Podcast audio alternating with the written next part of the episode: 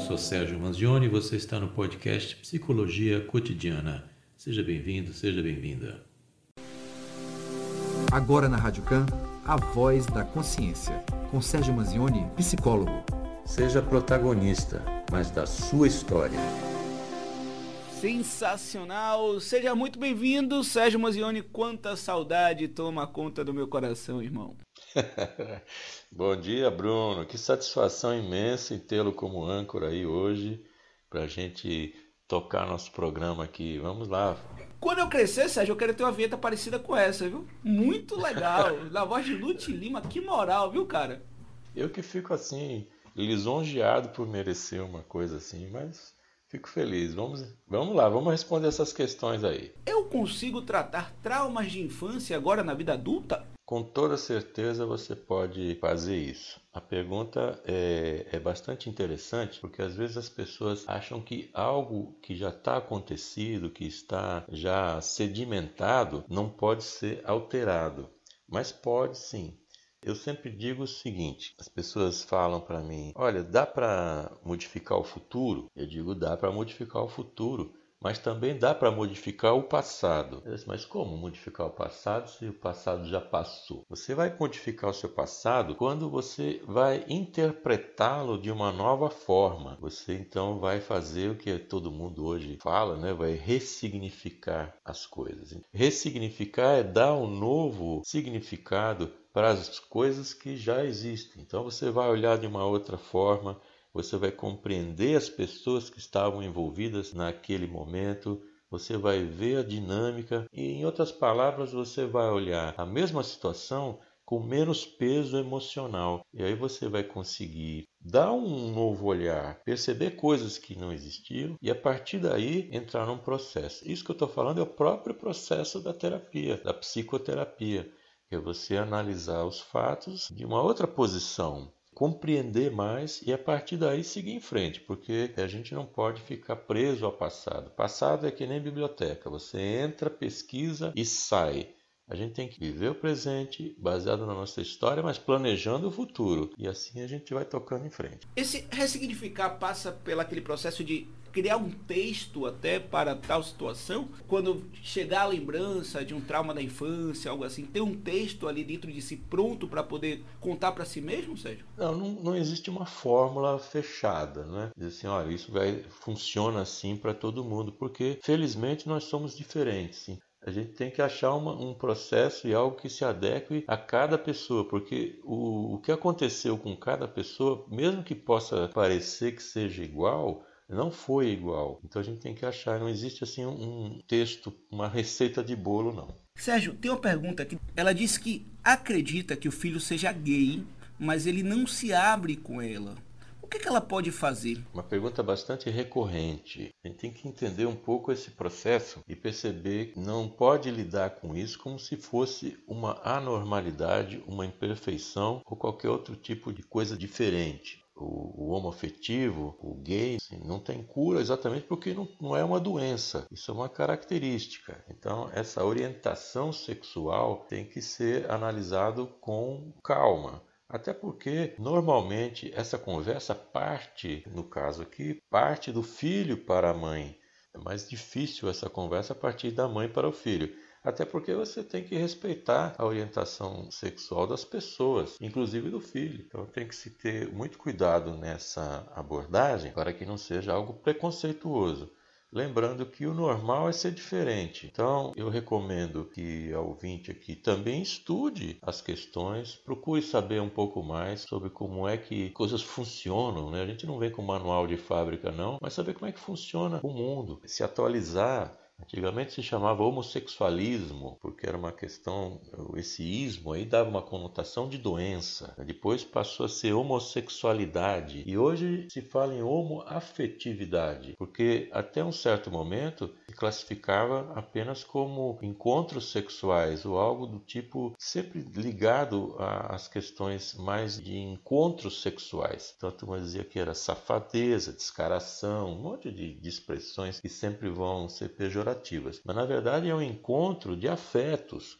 As pessoas se amam, As pessoas têm afeto umas pelas outras, independentemente da orientação sexual. E mais ainda, quem está de fora não tem nada com isso, porque essa é a vida particular das pessoas. Por que existem tantos homofóbicos, esses que são contra os gays? Por que uma pessoa ser gay, ser homoafetiva, ser lésbica incomoda tanto? Por que uma pessoa se incomoda tanto com isso? Será que ela se identifica com essa situação, mas não tem a mesma coragem, vamos dizer assim, de, de assumir? Ou então ela, ela quer mostrar para si mesma ou para os outros que não é gay, atacando os gays. Muitas vezes é isso. Por que, que se interessa tanto? O que, que se incomoda tanto? Deixa a pessoa viver, viva e deixe viver. Então é importante aí ao ouvinte que está disposta a apoiá-lo, o que é interessante, apoiá-lo já é uma expressão de preocupação, né? E de fato a sociedade ela é preconceituosa, é uma sociedade difícil. Está ficando mais fácil hoje em dia o homoafetivo ele viver numa sociedade sem tanto problema. Está ficando mais fácil, mas não está fácil ainda. Então o apoio de uma rede familiar, uma rede de amigos é muito importante.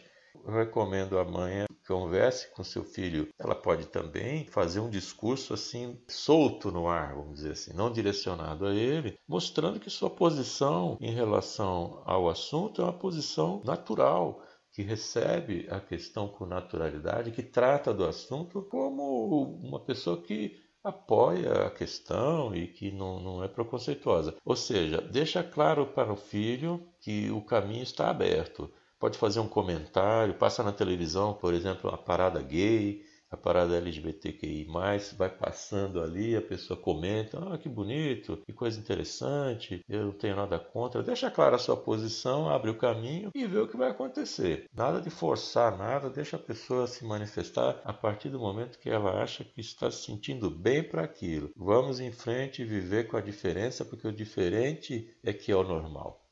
A insônia pode ser causada por um fator psicológico.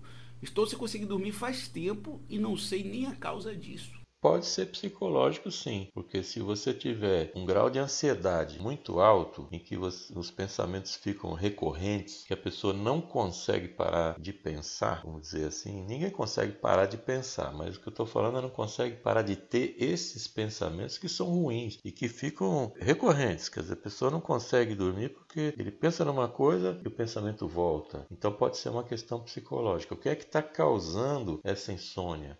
O que é que tá em, está por trás disso aí? Agora, pode ser também um problema orgânico, um problema físico, alguma disfunção. Por isso, nesse caso, é importante que se consulte um psicólogo, se consulte um psiquiatra, um médico e que tenha os exames laboratoriais, aquele check-up que deve se fazer anualmente, que tenha isso aí em dia. Você tem que saber o que está acontecendo dentro de você. Então muita gente ainda hoje diz assim: olha, eu não vou fazer os exames porque de repente eu acho uma doença. Mas a ideia não é achar uma doença. A ideia é que se tiver uma doença lá, você vai poder tratá-la precocemente. Quanto mais rápido você tratar algo que está aparecendo, mais fácil, maior a chance de cura, maior são as coisas. Então, você está com insônia? Tem alguma coisa atrapalhando aí. E isso faz mal. A insônia não é uma coisa boa, não. Todo mundo fala, fala, mas a gente está falando que pode gerar cansaço, irritação, perda de memória e vários outros sintomas. Porque a gente precisa dormir para fixar a memória, são os processos orgânicos que acontecem durante o sono de uma importância muito grande. Então eu recomendo aí fortemente que o ouvinte procure ajuda profissional. E não é para ficar nessa situação não. Tem que dormir direitinho, tem que estar tá bem. Se não está bem, alguma coisa tá, não está funcionando. Se você está em algum sofrimento, procure ajuda, porque a gente não é feito para sofrer, não. Então procure ajuda, saia dessa posição, não fique empurrando, não. Dizendo, ah, depois amanhã vou ficar melhor, eu vou, vou acordar, vou tomar um chá aqui de camomila, Ótimo, tome um chá de camomila que é muito bom, mas procure ajuda profissional também para sair dessa posição de sofrimento e ir para uma posição de paz, de alegria, de amor. Passa aí, por favor, as redes sociais, todas as formas de contato contigo, Sérgio. É mais fácil me encontrar no www.sergiomanzione.com.br Sérgio Manzioni, é, o Manzioni é M-A-N-Z-I-O-N-E. Também pode procurar meu podcast, chama-se Psicologia Cotidiana. Tem mais de 130 episódios diferentes, tem mais de 250 perguntas respondidas. Algum desses assuntos vai lhe interessar, se não lhe interessar, interessa alguém que você conheça. Então, bota lá a pessoa para ouvir, indica está lá. Também no Instagram estou com arroba psicomanzione. Em todos esses lugares aí tem sempre o meu contato. E mais uma vez agradeço minha participação aí na coluna às quartas-feiras.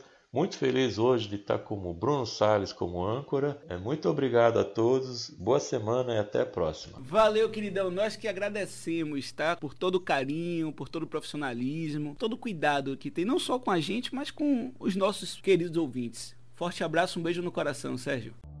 Você acabou de ouvir mais um episódio do podcast Psicologia Cotidiana. Muito obrigado e até o próximo.